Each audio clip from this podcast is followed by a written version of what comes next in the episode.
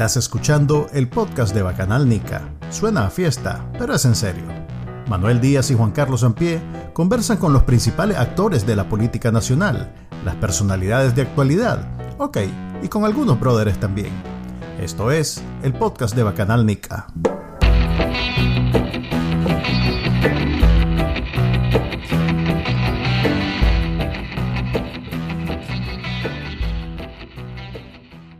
Bienvenidos al episodio número 54, creo que es. A ver, te confirmo, 53 del podcast de, Nova, de Bacanal Nica.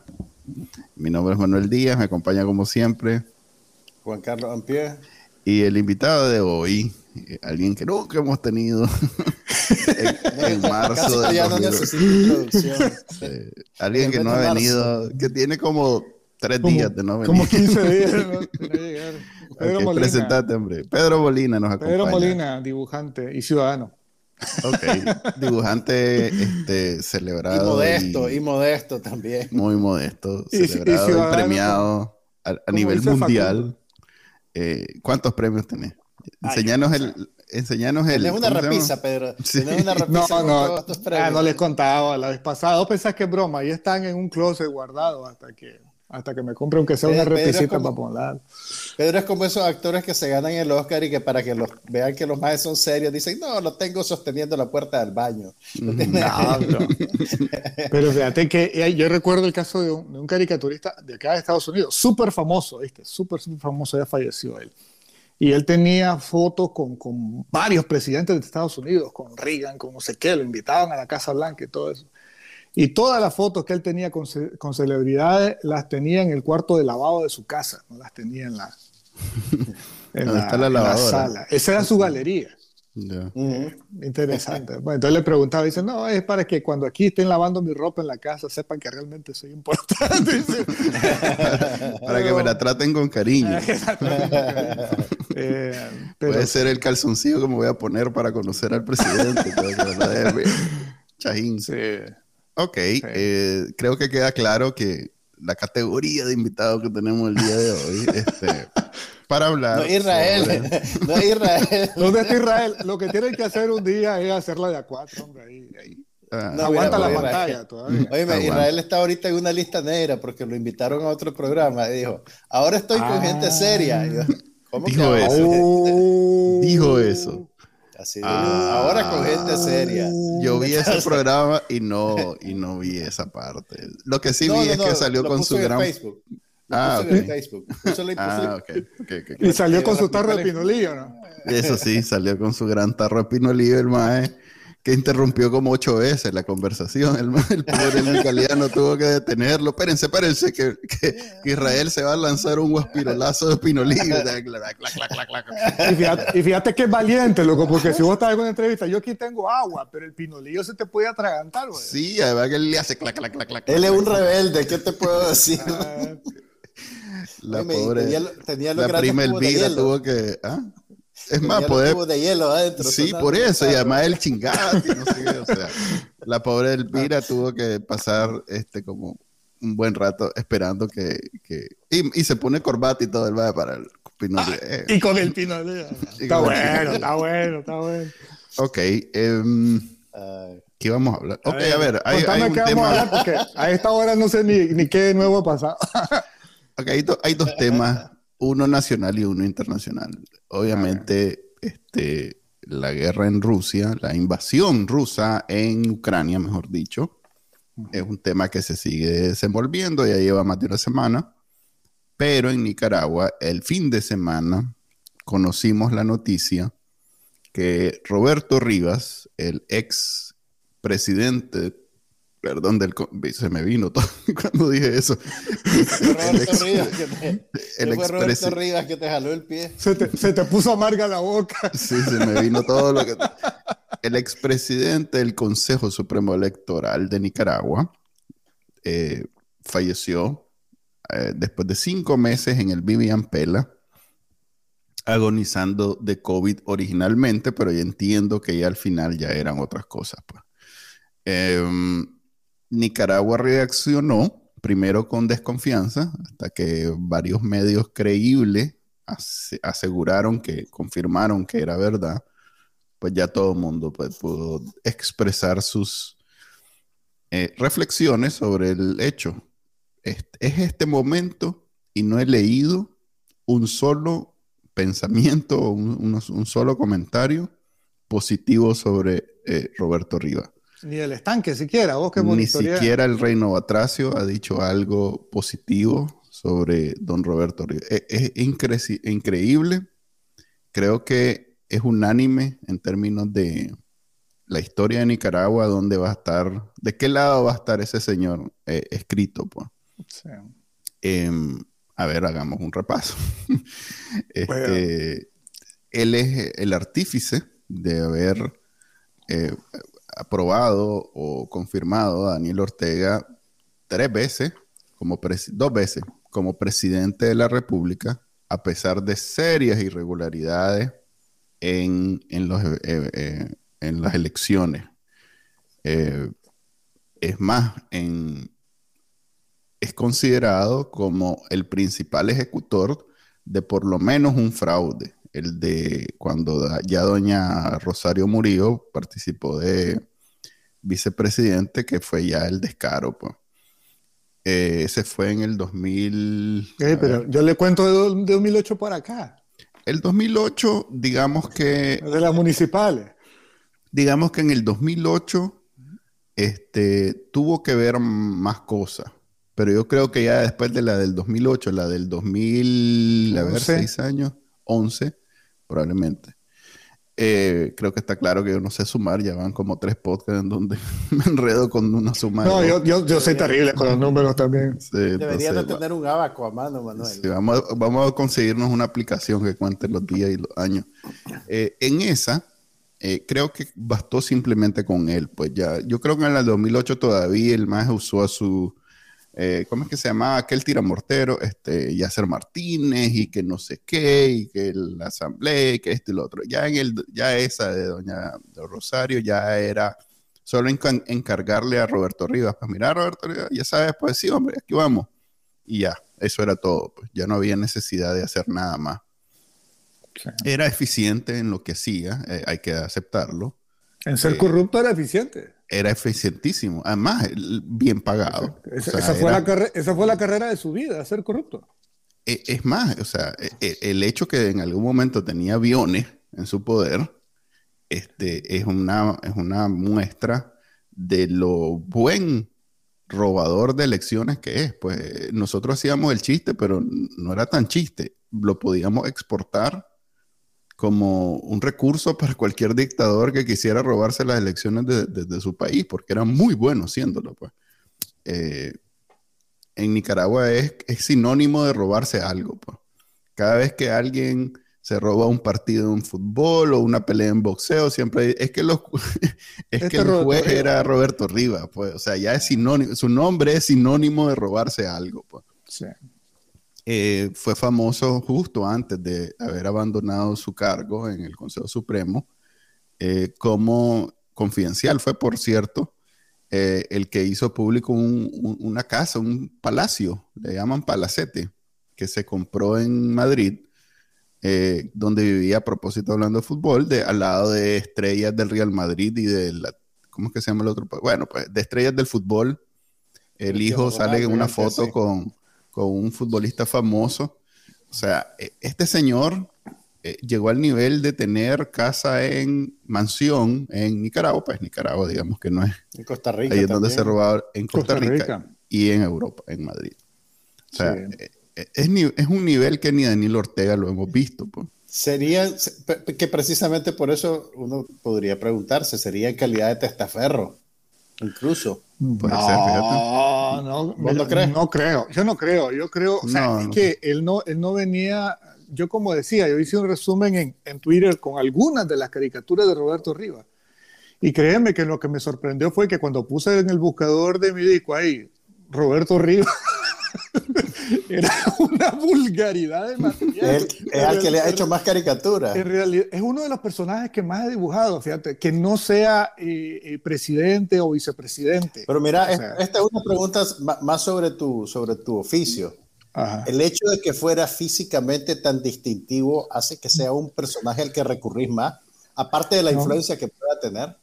No, fíjate que no, nunca. En, el caso de ninguna persona, eh, eh, nunca ha sido para mí, por lo menos en lo particular, una tentación la forma en que luce eh, el decir que por eso va a tener pues mayor, mayor presencia en mi trabajo. En realidad mm. está siempre ligado a la, a la influencia política que pueda, exactamente.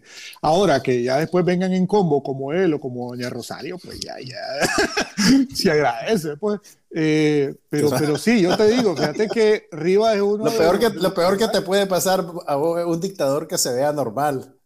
Sí, no, pero siempre le busca el filón, porque fíjate que incluso cuando, porque yo lo, yo lo veo con otros colegas en otros países, ¿verdad? Que cuando les toca un presidente bien parecido y todo eso, que luego la chacota gira en torno precisamente al, al, look del, del, presidente. Pues yo lo he visto, por ejemplo, con el de Canadá, con Trudeau. Entonces, eh, eh, es bastante interesante. La verdad que no hay forma en que se puedan cambiar.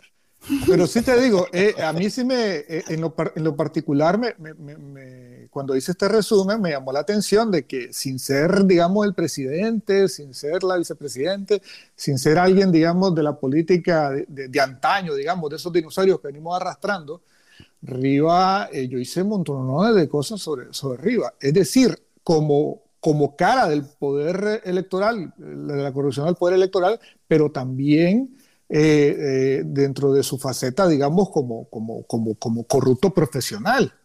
O sea, si yo hacía la cuenta ahí, sí, hombre. Las riquezas que acumuló, o sea, y todos los escándalos, todos los escándalos que tuvo de, de Comprosa, yo no sé si ustedes se acuerdan de, Compro, de Comprosa y de todas las cosas que, que después, lo del burrito de Kentucky, sí, o sea, toda, todas esas cosas, pues. Fíjate que yo, yo no pienso que él haya sido testaferro, porque después de la investigación que hizo Confidencial de los 22 negocios, que deben ser muchos más, pero bueno, esos son los que se pueden probar es evidente que ellos buscan no a gente en la que puedan confiar, sino a gente que la puedan tener de mecatito corto.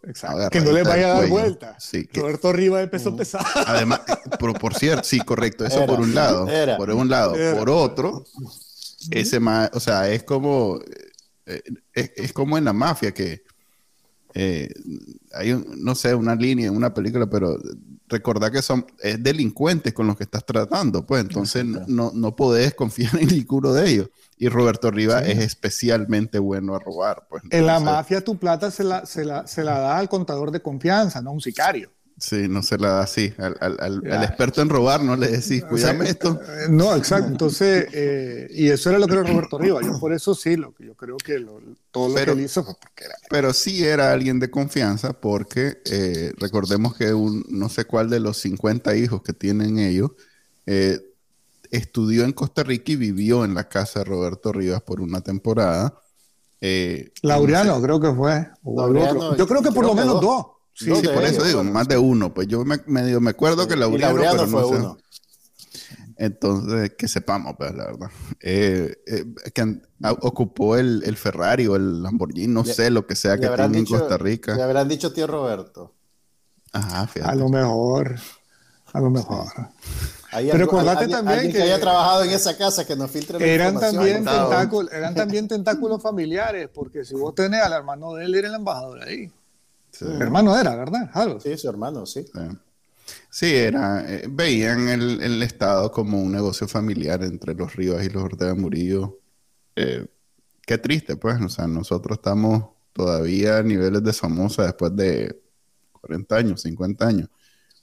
Eh, pero fíjate que ni siquiera ellos han hecho, han hecho un comentario, pues, de... Mira, formalmente, usualmente lo que pasa es que en la siguiente, en el siguiente monólogo de la compañera Rosario, ahí sabremos. Ella va a decir que hoy, que todavía no se ha. Que es ahorita, porque estamos a la una y media, recuerdo. Sí. Eh, pero si, si, van a decir algo, probablemente lo va a decir ella de primero. Y después va a haber una notita en el 19 digital, tal vez hay un parrafito, una cosita, y van a mandar una corona con la cinta que dice Daniel y Rosario y familia. Pero yo creo, eso es lo que es, pues. No creo que le vayan a cambiar el nombre al edificio del Consejo Supremo Electoral para ponerle. No, no, no les idea. Son capaces, oíste. ya les di idea. Ya les di idea. Fíjate que. Es, para, es, para, usarlo de chiste después. Así lo siempre. Siempre el chiste se vuelve realidad y lo puedo hacer. Es incómodo para ellos mismos porque me imagino que hasta dentro de la militancia Acuérdate que ellos juegan con el tema de, la no opulencia. O sea, no es casualidad que ni Daniel Ortega ni la vieja esta eh, hayan comprado un trapito.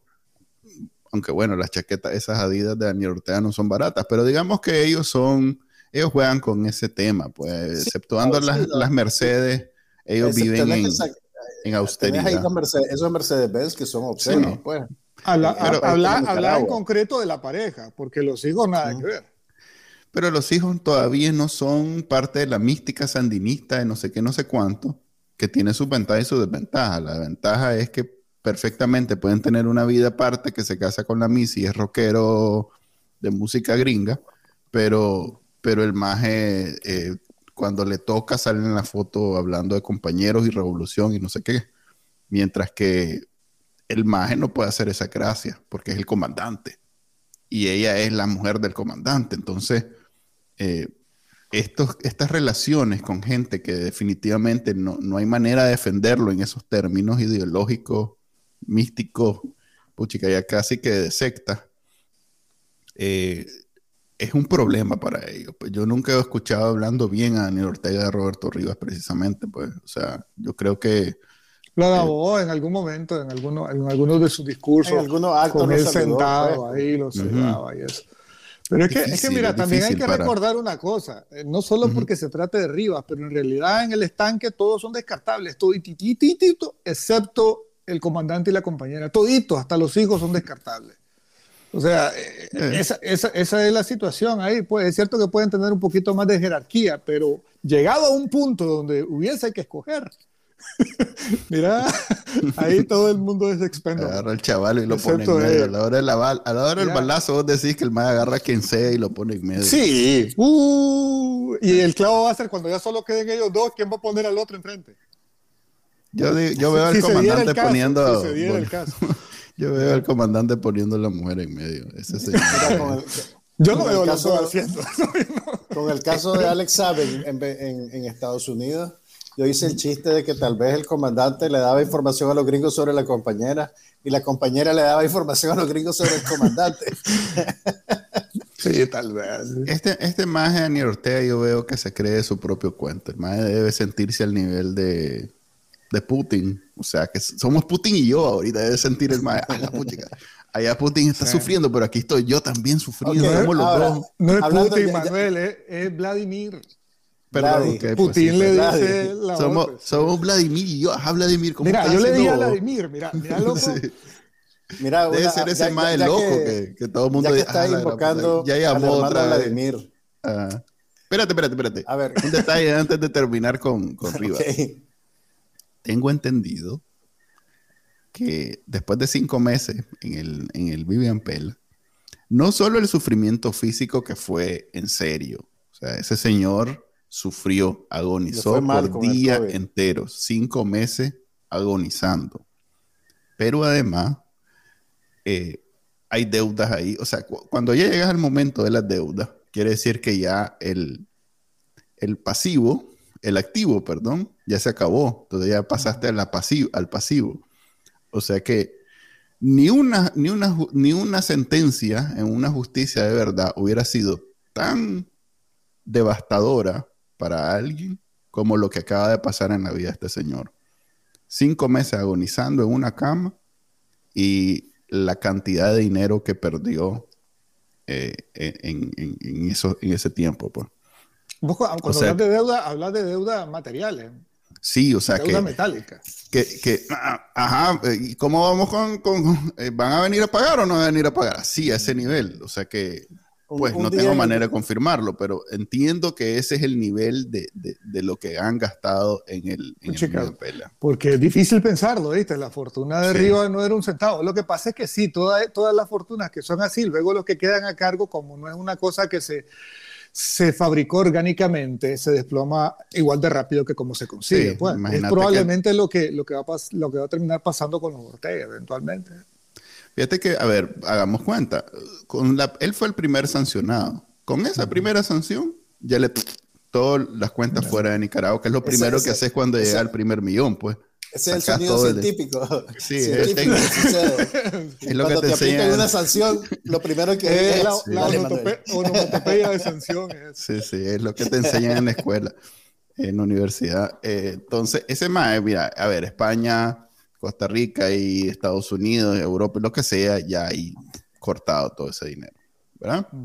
Ok, te quedas con lo que tenés en Nicaragua, que debe ser más que suficiente para sobrevivir hasta tus últimos días, excepto cuando pasas cinco meses en el Vivian Perla.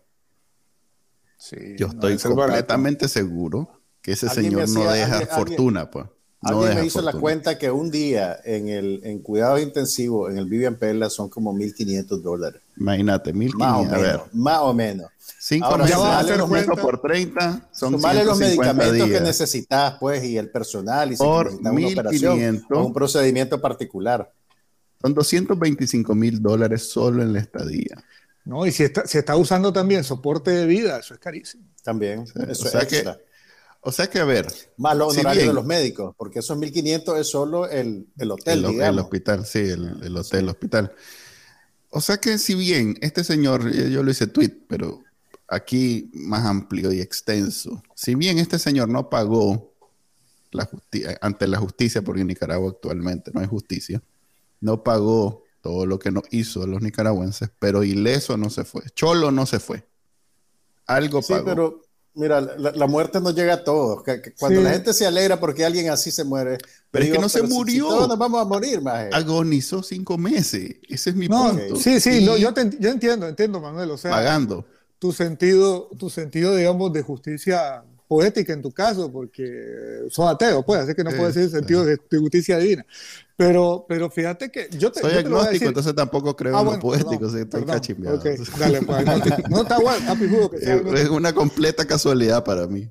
No, lo que yo te digo es de que yo sigo, o sea, y no te lo estoy diciendo desde un, de- porque parecer buenista o porque no sé qué. Yo la mera verdad es que yo prácticamente yo creo que si él me va a escoger, yo preferiría que él pagara, o sea, que, que, que él fuese juzgado y que fuese condenado y que fuera a, a- a- a caer a la cárcel por el resto de lo que le quedaba de vida a que se hubiese muerto. ¿Sabe por qué? Porque lo que pasa es que vos, incluso vos, mira, siendo agnóstico, vos ves un- una especie de castigo, es decir, aquí, mira, eh, eh, pero la gente que está en la misma posición de Rivas ahorita, en la que estuvo Rivas antes, o la que está antes, eso todavía lo, lo veo muy abstracto, decir, puchica, me puede pasar esto a mí, ¿me entendés? En cambio, si es un proceso legal donde el jodido pagó por esto, ahí sí la, la- la- la pueden ver como más cerca y pueden pensarla dos veces Claro. antes de hacer las chanchadas que hacen. Entonces, Sí, por, no ese, tiene el, por ese el motivo, efecto, el sí. efecto de ejemplar que, que podría Exacto. tener un juicio y la sentencia y todo lo demás. Sí, tenés razón. Exacto. Pero, Pero como eso, eso- no es una opción. Por el momento, por el momento. Hay que reconstruir todo Esperemos eso. que sea, eventualmente. Sí, ese, ese mae, entre ese mae, Payo Solí y... ¿Quién es el de la asamblea? Supongo que... Porra, Gustavo Porra. Porra. Entre esos tres maes destruyeron la República de Nicaragua. Sí, La sí, sí, sí, hicieron claro. cuita. Así que hay que Ahí a estamos de acuerdo. Sí. Ok, pasemos entonces eh, a, a la, a la- a la situación en, Ok, en- ustedes, a ver, en ustedes Ucrania. que son ac- acuciosos observadores y analistas, analistas políticos. como en, Nicaragua, en Nicaragua todo el mundo es poeta y todo el mundo es mundo analista es entre, político. entre poeta, Pedro y yo hay como cinco premios internacionales. A ver, explíquenme por qué Nicaragua se abstuvo y no votó en contra de la resolución que, que emitió las Naciones Unidas condenando la invasión a Ucrania. Porque, Porque mira, el discurso que dio el, el- el embajador Jaime Hermida era, era totalmente pro Rusia, pues, ¿me entendés? Y, y- y siguiendo la línea de no decir guerra, de no decir ¿Vos que, invasión, de- vos que sabes de eso, Juan. y poniendo, eh, y poniendo a Rusia y a Ucrania como en un mismo plano, ¿me entendés? Como que, como que están en conflicto. O sea, no es que Rusia invadió Ucrania, es que hay un Imagínate. conflicto entre ellos. a eso, O sea, era, era, era, y que nosotros abogamos por la paz y que no sé qué. Era de viaje un discurso paño tibio prorruso. Y a la hora de las votaciones se abstuvieron, que en, en términos diplomáticos eso es gallo gallina, ¿me entendés? Si vos, Pero- estás con, si vos estás con Putin, vos votás en contra de esa resolución. Y además, si estás Putin, en- no es, Putin es de aquellos de que o estás conmigo 100% Exactamente. o no estás. Entonces, eh, en Nicaragua no votó a favor y no votó en contra, dijo, me abstengo, como quien dice, este, vos échele, vos ve qué hace, échele. Todavía, todavía Venezuela se fue, se hizo loco, pues se fue a- al cuarto de atrás y se No, tomó pero, café pero es que la, la- la gente, la, gente de, la gente de Venezuela que está en la ONU es del, del gobierno de Guaidó. No, es- no son maduros. Ah, o sea que hubiera sido a favor ese voto. pero Sí. entonces, Cuba también se abstuvo y China Ah, también sí, se sí, abstuvo. no, yo, yo puse, eh, eh, esa fue la gran traición de... Entonces, estoy y, esperando- este, fin, y este fin la de semana se filtró la información por medios eh, de buena reputación que una misión del Departamento de Estado de Estados Unidos Mm, está mm, viajando a Venezuela. mm. No dicen exactamente quién, pero dicen que es la misión de más alto nivel que se ha visto pues, en, en los últimos años, que llega a, a platicar con el gobierno de Maduro. Porque si van a Venezuela es con Maduro que van a ir a hablar. Sí. Entonces, ¿cómo interpretan ustedes la coincidencia de esos dos eventos? No, pues, la mera verdad yo te voy a decir, yo creo que es que a Mo se le olvidó dónde estaba el botón para votar y por eso no votó. ¿Cómo se llama? Eh, Mo, no es Mo, Jaime el- Hermida. los tres chiflados. Ah, Es que Pedro por eso. compara Espérate, espérate, pero ¿cómo es que se llamaba Juan Ca- ¿Vos, sabes de eso? Larry. Curly, Curly, Larry, Moe y había un cuarto que se No. llamaba Shemp. De hecho, eran entró seis, cuando pero no nos se metamos en esa cosa. Era- eran seis, en realidad los tres chiflados eran, Eran seis. Eran seis. O fueron seis, sí. No, eran ¿En cuatro. serio? Hasta donde yo entiendo, A eran ver, cinco espérame. o seis. No, espérate, espérate, espérate. Los tres chiflados eran tres. El equipo clásico era Curly, que era el, el Me gordito pelón, oye. Larry Ajá. y Moe. Hubo un punto en que Curly se fue. No sé si por problemas de dinero, por contrato. Y qué. siempre fue pelón. Y entró Shemp. Oh. Pero, pero siempre activamente eran tres. Three Stooges. Entonces- yo entiendo que eran seis, o sea. Se llaman eh, The eh, Three Stooges. Sí, sí, por eso, pero, pero en realidad a lo largo de la existencia de ellos fueron seis actores. Eso Ah, bueno, puede diciendo. ser. Ah, ok. Eso no te lo voy Entonces- a debatir, pero, pero sí te puedo decir Ah, Aquí está, ¿eh? Mo, Champ, Laurie, Curly, Joe, and the other Curly. Joe, había un Joe, es cierto. Me acuerdo de ese Joe. Bueno, Mo. Cierto. Mo es el de Nicaragua. Pero bueno, no. el embajador. Para, para, que, para los jóvenes imberbes que nos están escuchando y no saben esto, el embajador Jaime Hermida tiene el corte de pelo de Mo, el chiflado insignia de los tres chiflados, que era una tropa de comediantes muy popular en los Estados Unidos en los años, quiero decir, finales de los 50. Más o menos. Pero bueno, busquen en YouTube y van a ver a qué nos referimos. Imagínate, del 22 al 70 estuvieron activos. Del 22 al... Sí, wow. Bueno, Pero bueno. bien por, bien por Y después se fue la, sí, se, después se fue la ONU, el a. Ya No, pero a bueno, tratando de reencauzarla. ah, Ajá. Mira, yo creo que más bien es, es vi- viveza, no sé, es solo, a ver, lo que Nicaragua, lo que pasó en la ONU es que Nicaragua vio que China se actuó, entonces ahí miró como el, como el canto, como para ellos tal vez tratar de hacerse los locos. China se obtiene porque tiene otros intereses, pues China dice, bueno, yo voy a, yo voy a condenar esto hasta aquí, pero hasta allá no voy porque yo tengo una alianza con Moscú. pues. Lo que pasa Ya. también es que a China no le conviene, a China no le conviene eh, el- el- los problemas que conlleve una- un, un conflicto de este calibre en Europa. Pues Sí. af- afecta En ningún todas sus lado. operaciones comerciales, afecta sus operaciones políticas. que- es, una, es, una, es una distracción y es una perturbación totalmente innecesaria. ¿Qué parte de su mercado es Rusia? Comparado, si lo comparas, por ejemplo, con qué Con parte de su Europa. mercado Europa o Estados Unidos. Bueno, solo de ahí, porque es de lo único que entienden los chinos. Es que a diferencia resto- de Putin, a diferencia de Putin, Xi, el presidente Winnie Pooh, eh, sí tiene un plan. O sea, Rusia está. Putin es un madre de actuar y después pensar. Eh, sí, No, Putin tenía un plan, lo que pasa es que era un plan demasiado pero un plan de un año, dos años. O sea, y muy los chinos, los chinos hacen planes de 100, 200 años. Entonces, en el plan de China, tienen en este Esto que primero... está pasando ahorita lo vio Confucio, Peter. No, pero a ver. No, pero es cierto. Hay un plan donde los maes a ver, 50 años vamos a recuperar dinero, vamos a agarrar dinero, acumular, acumular, acumular, acumular. A los siguientes 50 años vamos a comenzar a invertir ahora sí en nuestro ejército, armas y los demás. Entonces se supone, ¿a quién fue el que vi diciendo eso precisamente? Eh, eh, a una analista internacional, por cierto, que para el 40 y finales de los 40 es que estos más van a comenzar a, a tener ese ejército que pueda competir con la OTAN. Entonces, este entonces vos crees que entonces es que cuando van a comenzar su plan de expansión. Probablemente. Yo, lo veo mucho más cerca, pero bueno. No, yo sé, pero lo están haciendo ahorita por la vía económica. Pero es que ahorita ellos están enfocados en reales.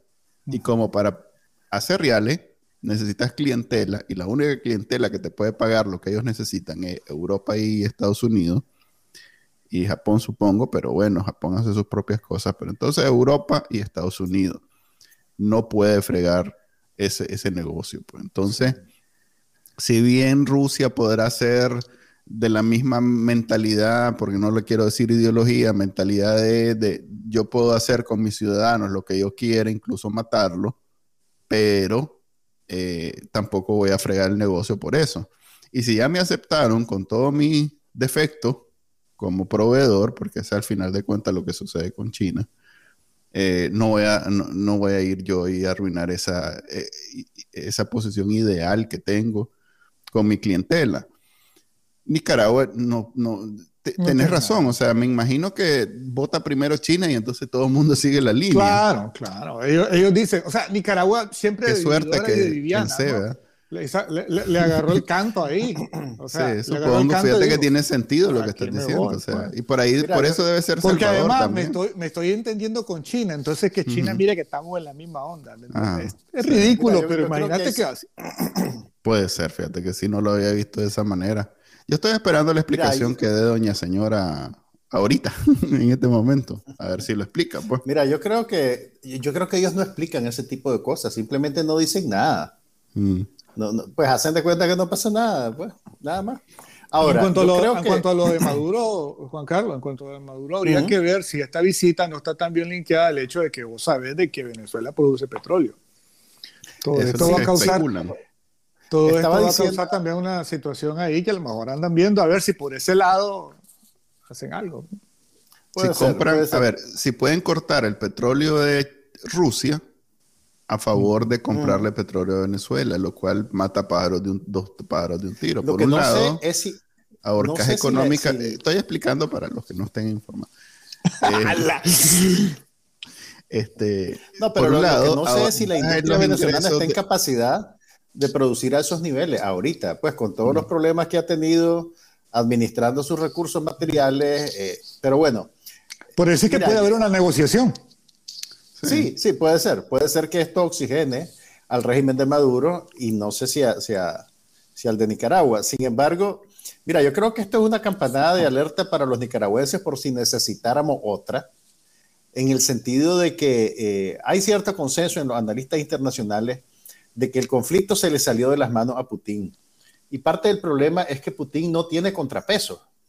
Putin decide que, que va a invadir Ucrania y la invade y punto si, tuviera contrapeso, si no fuera un autócrata, habrían, digamos, barreras de seguridad que te permiten detener el proceso y decirle, mira, esto no va a funcionar, o qué pasa si esto no funciona. Lo que dicen los analistas es que eh, Putin se fue de boca y que nunca consideró la posibilidad de que una guerra rápida no funcionara. Porque aparentemente, estratégicamente, lo que estaba apostando era a un blitzkrieg a una guerra rápida, en tres días tomarse las principales ciudades, apresar al presidente o que él se fuera al exilio y, poner un gobierno títere. Eso lo podría haber hecho en tres días, pero ese era el manual. Ajá, pero ¿qué pasa si no, y, no estaban preparados para, para lo que sucedería si eso no funcionara, ¿Qué es lo que pasó. Entonces, Oye, Juan Carlos, es que yo creo que ni el mundo el mundo daba por hecho de que estaba usada igual, o sea, igual que Putin, y no porque uno lo deseara, sino por la imagen que Putin ha construido de sí mismo y de Rusia como potencia. Exactamente, de que es implacable, de que es fuerte, de que hace lo que sí, quiere. exacto. Pero mira, tiene, mira el- tiene mira el- sentido el después de ver el, el- el- la zariada que le pegó a uno de sus ministros en, a un en ministro, al ministro del exterior. Está creo que- frustrado, está de viaje. Pero ese- No, pero es lo que decís que no hay dentro de su propio sistema nadie no que hay, le no hay diga contrapeso. No hay suave, contrapeso. Prix, mira, No hay nadie que le diga, no hay nadie que le diga, espérate, ¿qué pasa si, qué pasa si tu idea no funciona? Sí. Lo más, es lo que- cercano, lo, lo más cercano a un muro de contención en Rusia son los oligarcas. ¿Y vos crees que son más están por- no hay. Y que los oligarcas son una extensión de él, pues son, son, son, son como los testaferros nica, ¿me entendés? Porque ellos son Son los que le que pueden no decir, va esto va a afectar los millones, pues, pero es a esta Claro. altura, hermano, ya le vale un sacatala. Es como que vos le digas a Ortega. Exactamente, ese es Esto, es muy similar a la situación de abril. Los nicaragüenses tenemos que, pues, insisto, como que si necesitáramos más campanadas de alerta, ¿verdad? Mira lo que pasa cuando todo el poder está concentrado en una persona. El, el, el, el, el, de- el destino de todo un país, de un país de millones, pues porque Rusia son millones de millones de personas, eh, eh, está en manos de, de- de alguien que no está en sus cabales. Incluso eh, en la, en la- en la noticia vos gente que dice que, pues, que, que hay dudas sobre el estado, sobre la, la salud mental de Putin realmente. Incluso Bueno, pues, yo no tengo esa- a duda, el tipo está loco. Exactamente. Entonces, entonces, uno de los problemas de dejar que una persona acumule todo el poder de un país es que es jodido hacer Claro. si esa persona enloquece. Sí. Ya no digamos que tome malas decisiones. ¿Qué hacer si esa persona... ¿Quién lo para? Exactamente, ¿quién lo para? ¿Me entendés? Ponerle, ponerle Y- que en Rusia haya gente pensante que ha calculado, que ha visto la cuestión. Hemos visto también que hay eh, protestas importantes eh, de rechazo a la guerra dentro de misma Rusia. Oíme, que no es poca cosa. Imaginemos Que no es poca en cosa. Es Nicaragua. jugar el pellejo, sí, como en. Nicaragua, es, es como que, es como que en Nicaragua ahorita la gente saliera a protestar a la calle. eso me refiero. sabiendo que te van a romper la madre. Y incluso, ¿vos sabes qué están diciendo? Que, que, que la verdad ya no sé si, si, si es especulación, que están considerando la, la Duma rusa que tanto pone a suspirar a, a, a la, a la compañera Rosario y a, y a Porras, ¿Qué están es la Duma considerando rusa? hacer una ley, es como la Eh, asamblea el, el Senado. El- Están considerando poner una ley en la cual si a vos te detienen por protestar contra la guerra, te mandan al frente de lucha como soldado. O sea, imagínate qué nivel, qué nivel de, de- de perversión, pues. eh, Lo Mira, cual fíjate puede ser eh, estratégicamente un, un- un error, porque vas Claro, a poner o sea, al le vas a maestro en dar contra. arma- Le va a Sí. dar arma al- a la gente que está encachimbada con todo. Igual le va a dar un AK-47. Igual y, Y no que es la esté en contra, decisión. sí, y que esté en Pero- contra, entonces solo se voltea y la... Sí, no, o sea, quién sabe, pero bueno. no, no, está pero Pero como hay- te digo, pues eso, creo que está eso el genio hasta- ruso. hasta el- mira, hasta el momento en que estamos grabando, eso era especulación. Así que no sabemos si en media hora la van a. Lo que No, sí pero vi fíjate es que- un video de unos policías agarrando el teléfono y revisando, a ver, a ver, a ver, qué Mm. estás haciendo en internet con tu teléfono y dándoselo a la gente. O sea que pura Nicaragua, pues, y la verdad es que Fíjate que hablando, hablando desde el punto de vista nicaragüense, yo, yo he sido un par de reflexiones en, en Twitter. Yo creo, mira, primero, Nicaragua, independientemente de cómo fregado vaya a terminar finalmente lo de Ucrania, Nicaragua va a salir perdiendo, ¿verdad? Porque Rusia, que era con uno de los que él estaba contando más para que le ayudara en este tiempo de vaca flaca, va a estar igual o peor que ellos. Entonces, menos que lo van a querer ayudar.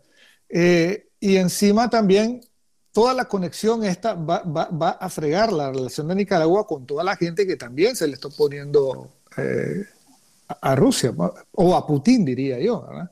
Ahora, pero yo creo que otra cosa que me parece que es positivo para Nicaragua y para otros países que estamos en situaciones similares, como Venezuela o como Cuba y todo eso, es que finalmente, como decía yo, la discusión que venimos teniendo desde abril de 2018 acerca de la inefectividad de las estrategias diplomáticas internacionales para lidiar con esta amenaza autoritaria, que la estábamos teniendo solo entre nosotros casi, o sea, y le decíamos al mundo y el mundo no estaba poniendo en mente la seriedad o la gravedad de no tener un sistema, una estructura que te permita lidiar con esta amenaza, por lo menos ahora esa, esa conversación ya, ya se volvió global con el caso de, de, de, Rusia, con el caso de Putin. Entonces, por lo menos esa, esa, conversación ya se está dando. Y de rebote, eso podría también beneficiarnos a nosotros en Nicaragua y, y beneficiar, beneficiar, a la gente, por supuesto, en Venezuela y en Cuba. ¿Por qué? Pero, Porque es, es, es, así.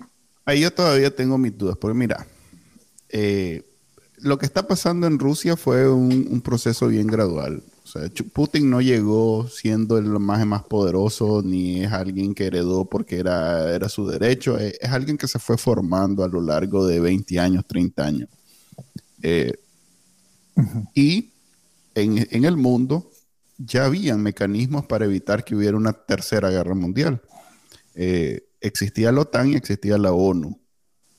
Eso eran los mecanismos. Por un lado la fuerza y por otro lado la diplomacia. Esos han sido los dos mecanismos. Y bueno, la, certeza de la, de la destrucción mutua entre ambos por, la, por, los, bombas nucleares. Pues entonces esos eran como los tres elementos en los que descansaba el futuro de la humanidad desde el fin de la Segunda Guerra Mundial.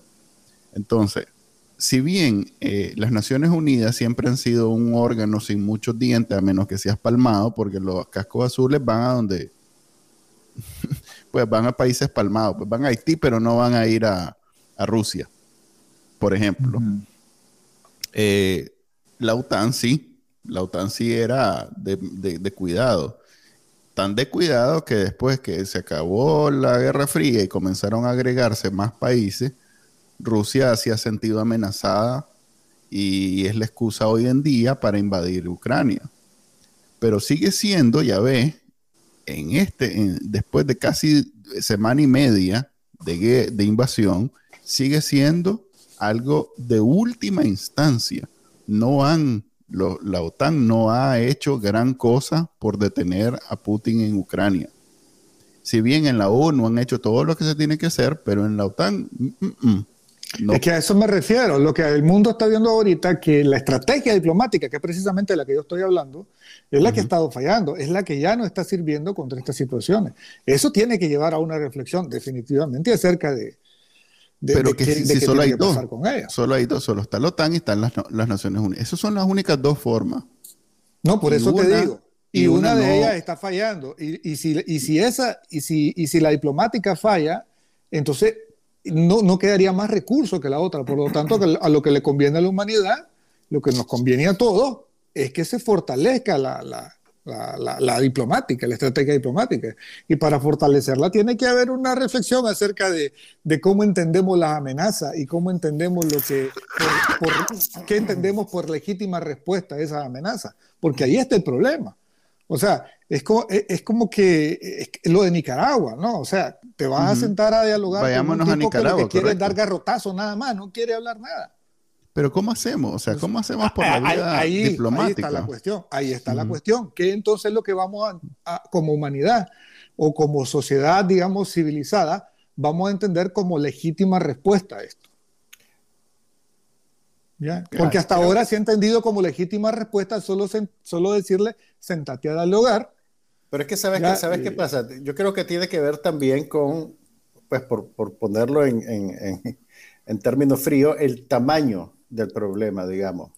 El, el, tamaño de Ucrania y el peso que tiene en la economía de Europa y en la economía mundial hace que esos procesos que nosotros vemos lentos vayan más rápido. Mira qué rápido sancionaron a Putin mira qué rápido lo estaban bloqueando comercialmente un montón de Oíme, y, que, y que yo te voy a decir, o sea, nosotros lo estamos viendo en cámara lenta porque Nicaragua es chiquito.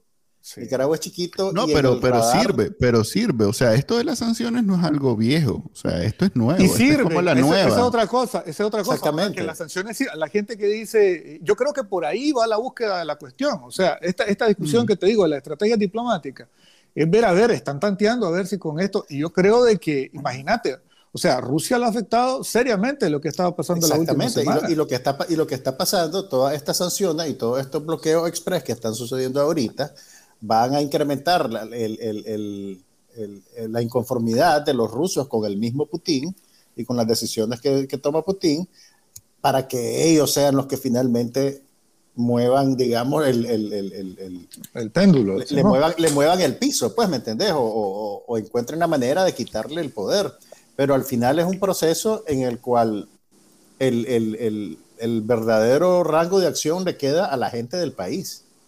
Como en, todos los, escenarios. Sí. Pero mira, hay dos cosas que podemos rescatar de esta situación y que tal vez nos podrían beneficiar a nosotros. Por un lado, lo que sí, que de pronto decidan que como eh, las Naciones Unidas, eh, a ver, estos órganos colectivos de donde se habla diplomacia no funcionan a menos que tengan esta arma económica, entonces ya se quede establecido que, que lo primero que viene después de una resolución en donde condenan los actos de un país es te, fregamos económicamente de verdad, sin asco, así que te quitamos los bancos, te quitamos tus tus tratados de libre comercio, todo te quitamos.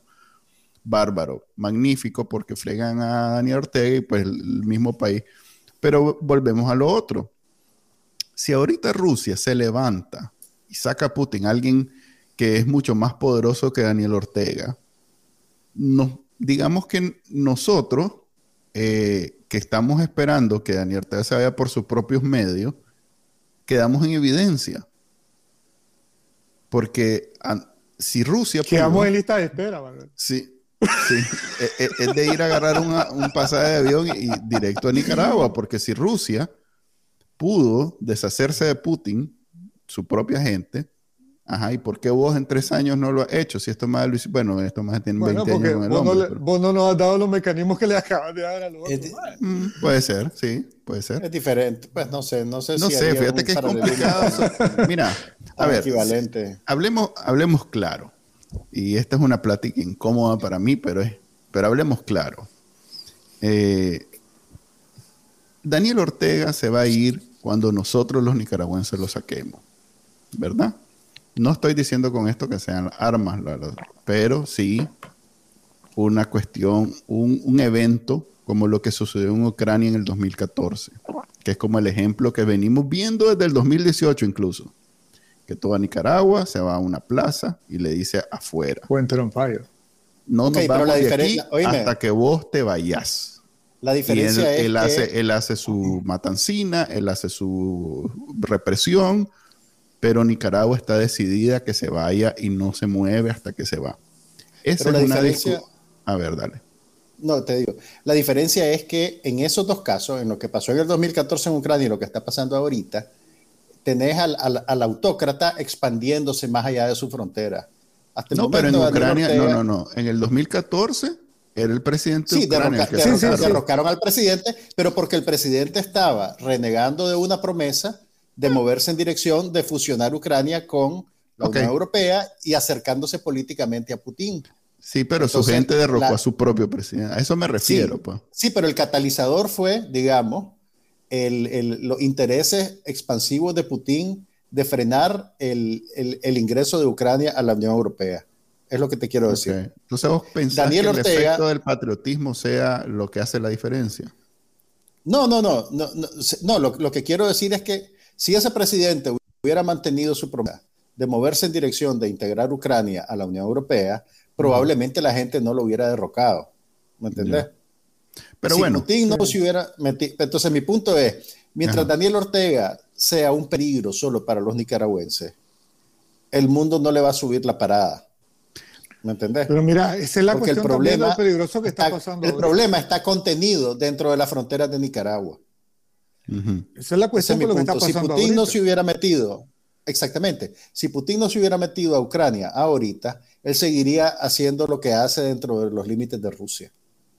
El problema es, o sea, su afán expansivo es lo que termina provocando la reacción del mundo. Tal vez no lo, no lo expliqué bien, pero yo me estoy refiriendo, la analogía es entre Ucrania y su presidente, que en este caso esa fue la gran afrenta que le hizo a su pueblo, pero hagamos de cuenta que hizo lo que hizo Daniel Ortega aquí, pues que le subió el INSI y comenzó a vapulear gente en las calles. Ese es e, con su presidente y Nicaragua y su presidente. Sí, sí, sí. a eso me refiero. Y si ahorita Rusia se levanta contra su presidente, y, y, y, a eso es mi punto.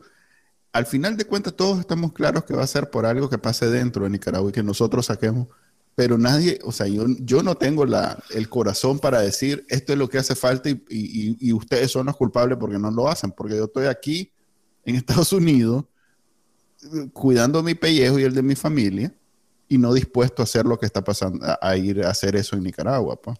Sí, pero yo, creo, en, todo caso, los nicaragüenses, tanto los del estanque como la mayoría de Nicaragua, está, está por eso pendiente de lo que está pasando, me parece, de una forma en Rusia, porque estamos buscando claves, cosas que nos ayuden tanto aquí en el otro lado como, como nosotros, ¿no? Porque, mira, si, si Putin se sale con la suya, él va a revalidar estos locos jodidos. O sea, va a decir, viste, ya valió madre, no hay, no hay pedo aquí, que no sé qué, que no sé cuándo. Pero si Putin paga por lo que está haciendo, ellos saben que eventualmente los próximos en pagar podrían ser ellos. ¿Por qué? Porque cualquier mecanismo que sirva para hacer pagar a Putin por lo que está haciendo, eventualmente de alguna forma adaptado, como lo que sea, o, podría ser aplicado a, a estos otros casos. Entonces, eh, eso, eso, es lo que hay que estar atento. Pues yo, yo ojalá, yo, yo, espero de que Putin no se salga con la suya. Lo que pasa es que, a ver, ya, ya demostró que el tipo no, no, no era, digamos, ni tan frío, ni tan calculador, ni tan genio, ni tan, ni infalible, nada, ni, ni tan infalible, infalible como, como, como se había vendido. Ok, eso ya está demostrado que no es así. Pero aún así, ese jodido sigue teniendo un montón de códigos nucleares. Lo que pasa es que ese, ese tipo da la sensación como que cuando es de, esa, de esos casos en que vos ves que si está acorralado, ese como que no lo va a pensar dos veces ya en, en, apretar el botón y, y, tirar una bomba en, en, Mira, en una parte de Europa y todo eso. Ahora, el problema es que va a tirar una, no va a tirar dos. O sea, si tira una, no, no tira dos. Incluso en la hecatombe nuclear, Rusia pierde. Ya, o sea, eso, eso está claro. Entonces, por Mira, donde sea, todos los que estén plegados, plegados a Putin van a perder.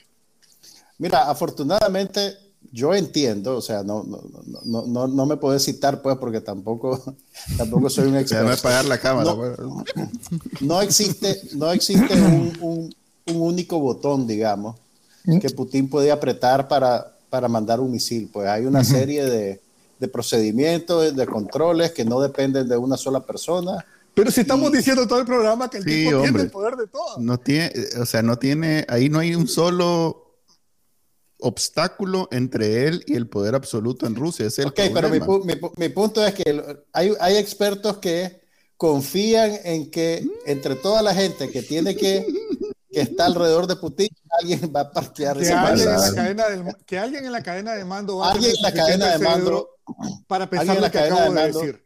Exactamente, mm. se va a volar las trancas. Que hay un Sean Connery, pues que va, que va, a decir, que va a decir el MAE, no, la mera verdad es que si nosotros destruimos sí. un que si país, pones, que, si te... que si tiramos una bomba no vamos a tirar la segunda. Exactamente. Que y si te pones a pensar, es, bien deprimente que estamos pensando que tal vez eso es lo que nos va a salvar con es que suerte. Se, es que ese es el clavo, es, es, o sea, es terrible. Toda la Guerra Fría eso fue lo que nos salvó. Sí, ese es el, el gran, eh, ¿cómo se llama? O, o sea, ese, esa es el, el, el, escenario o la... Ay, puchica, ¿cómo decirle? El modo, el modo de pensar que inspiró tantas historias, tantas políticas, tantas, incluso tratados en donde uno confiaba en que hubiera alguien en esa cadena que tuviera el sentido común de evitar que el mundo se fuera al caño. Eh, es como en Nicaragua, Juan Carlos. ¿Cuántos años no íbamos pensando de que el ejército iba, iba a tener el sentido común de parar a Ortega? La profesionalización del ejército, Peter. Bueno, perdón, dale, pero no, pero yo te digo, pero viste, pues, o sea, eh, es triste, pero la mera verdad es que no tenemos a la mente más brillante ahí. Pues yo no miro a Avilés parándose le duro a Ortega en ningún escenario. Por sí, ejemplo. parte de la, de la destrucción de la institucionalización es que precisamente eh, vas quitando a gente que, que es la más apta o la más experta o lo que sea, o la más idónea para ocupar ese puesto, que en este caso sería alguien con un gran sentido común. Y para cortar la, al... la, mecha de la locura. Sí, sí, vas poniendo a alguien que su única característica es que es incondicional a lo que vos decís. Bien, pero fíjate, Manuel, había otro ángulo en esta, esta cuestión de Rusia también que yo quería eh, preguntarte o comentarte, porque vos sabes más de eso que, que, cualquiera de nosotros dos. Y es la onda de que a mí me ha sorprendido, ¿sabes qué? Uh -huh. el, el, el, la supuesta influencia o control ruso sobre las redes sociales, el Internet, la comunicación y todo eso, la influencia que tenían porque la mera verdad que ni siquiera al mero principio del conflicto se vio como que ellos estuvieran dominando el discurso en las redes. O sea, siempre se vio como que estaban en minoría, ya no digamos a esta altura.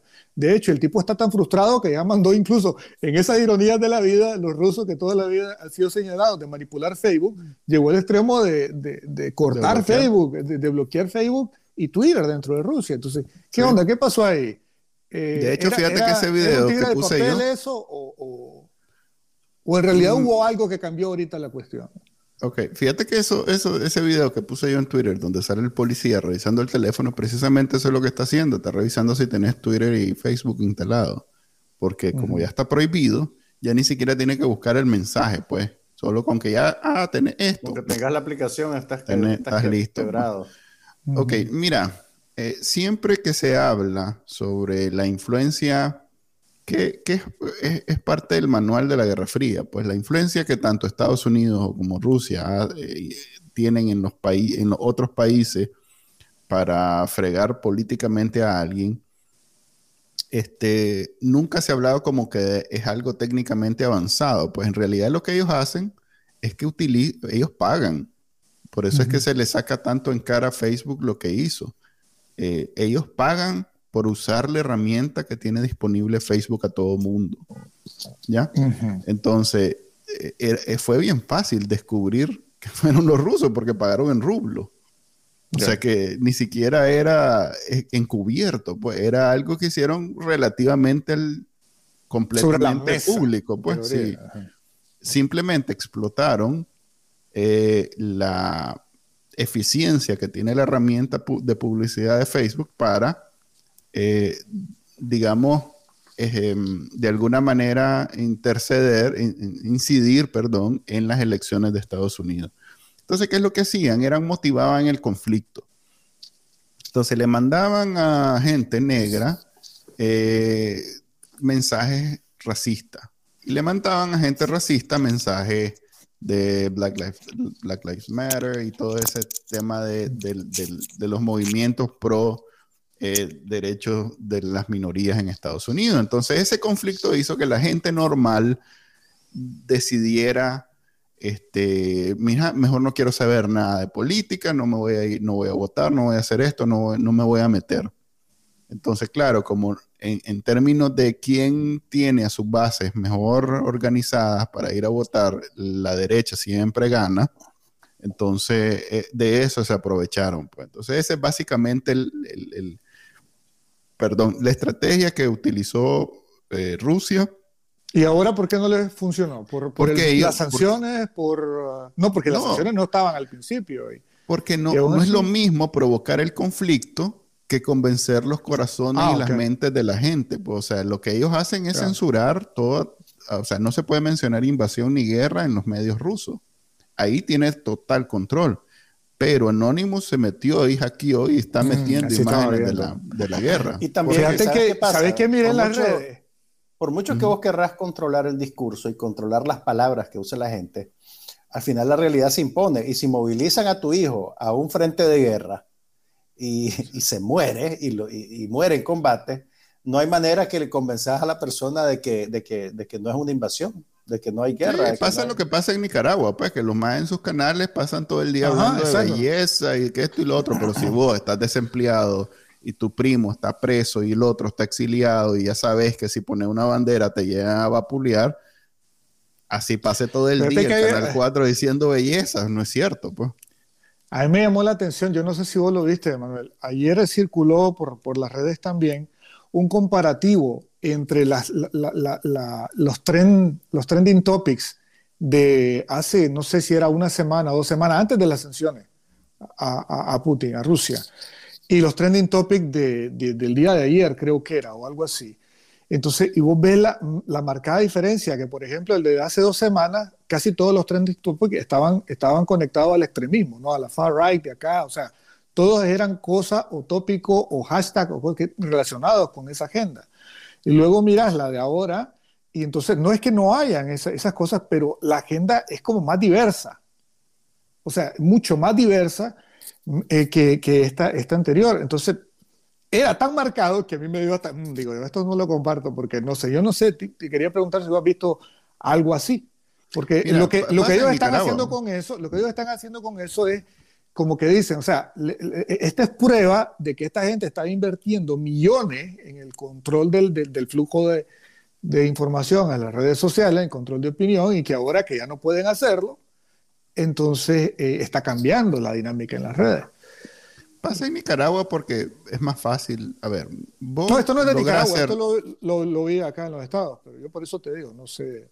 Eh, pero te pongo el ejemplo de Nicaragua. Mira, eh, en Nicaragua, el gobierno tiene siempre unos cuantos hashtags que, que, impulsa bastante. Entonces, si no está sucediendo nada en Nicaragua, estos hashtags siempre están trending.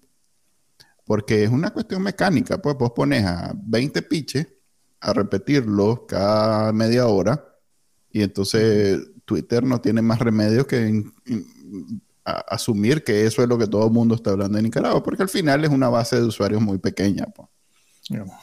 Pero pasa algo ese día, por ejemplo, lo de ahorita de, de, de, ¿cómo se llama?, de Roberto Riva, y nosotros nos ponemos de acuerdo de alguna manera, lo cual es casi imposible en Nicaragua, con un hashtag.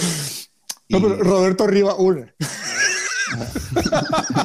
ok, entonces puede ser... Este, Por una vez en la vida.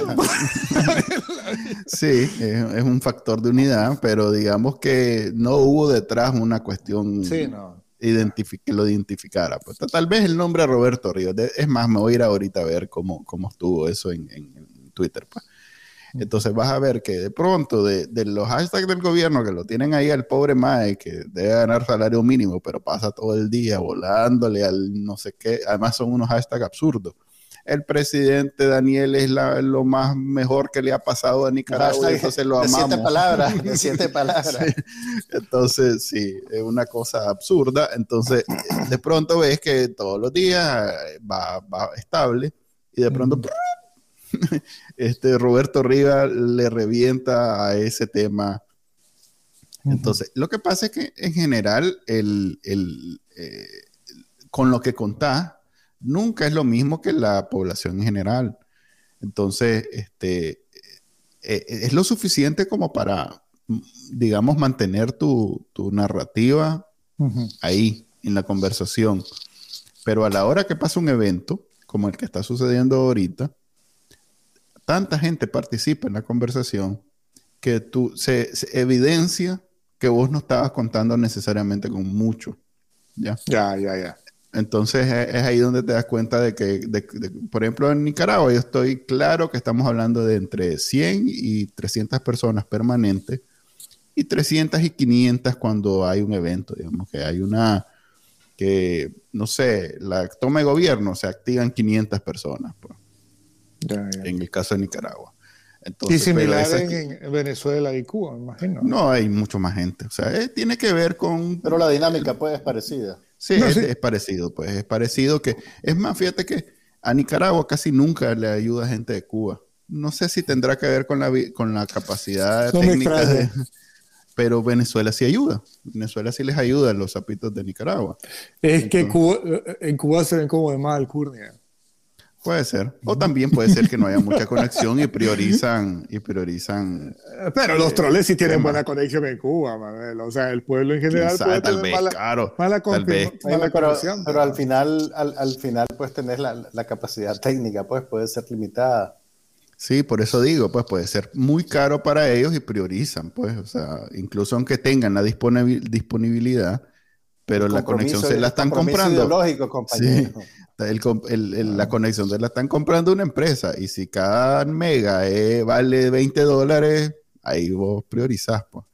Este, el sandinismo será bueno y todo, pero no vale 20 dólares para un cubano. Pues. es lo que te digo. Por eso digo. O sea, no. Ok, llegamos a la hora hablando de, de, Ucrania, de Nicaragua, eh, de lo que está pasando en la semana. Gracias, Pedro, por acompañarnos. Gracias, Peter. Creo que es la primera del 2022. Espero no sea la última. Este, no, nos gusta siempre. Que, estemos que sigamos existiendo todavía para hacer. Para la próxima. No, digo en el podcast, hombre. No, no está bien.